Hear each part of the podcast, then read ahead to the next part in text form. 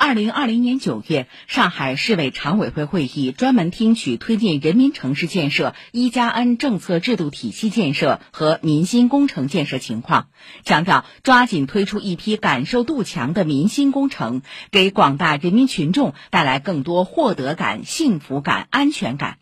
很快，十六项民心工程逐一提上日程。从旧改到如何方便吃一顿早饭，从解决停车难到加装电梯等民生项目都在持续推进中。为解决悬空老人下楼难，上海去年一年完成一千五百七十九台电梯加装，超过去十年完成总量的三倍。今年还要完成加装两千台以上，截至目前已开工一千八百一十三台。每一部电梯背后，都是发扬基层民主、创新社区治理的一次生动实践。请听报道。进来呀！我做一个，这是爱心工人、明星工人。今年年初，广中四村二十号楼的新电梯投入使用。六楼的一位老人长期卧病在床，十年没有下楼。老人的子女第一时间用轮椅推着他坐电梯下楼散步。看到这一幕，二楼居民罗信娟很庆幸自己当初改变了主意。老早我想我二楼装上边，后头结果阿拉老头讲，阿拉不要个，老头党员嘛，二楼讲要考虑到楼上还有八九十岁老年人，阿拉个二楼总归还要支持。新鸿居民区党总支书记周琦清楚的记得，这台电梯从意见征询到正式开工，足足用了七个月。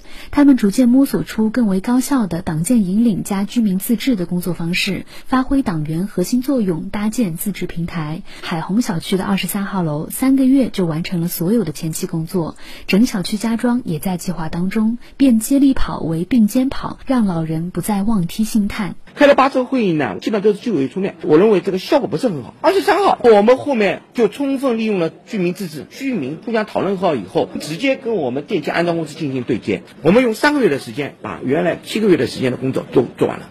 早在二零一一年，上海就为老房加梯出台了第一份指导文件。二零一二年到二零一八年，全市完工投入运行的还不到一百台。往后几年，随着扶持政策不断推出，加装电梯从难产转为量产。二零一九年，政府最高补贴从每台二十四万元增加到二十八万元，居民可以提取住房公积金用于加梯。二零二零年，加梯被列为民心工程，以更大力度推进。二零二一年房管部门发文指导不同楼层出资比例，促进居民意愿统一。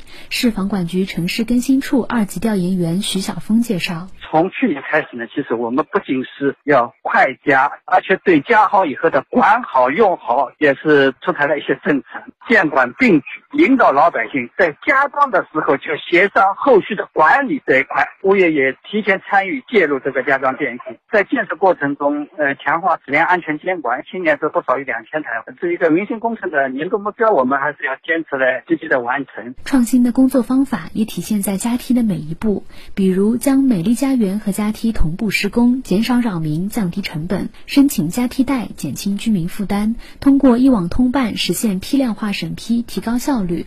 这些都使得老房加装电梯加得快、加得稳。以上由记者顾琛林报道。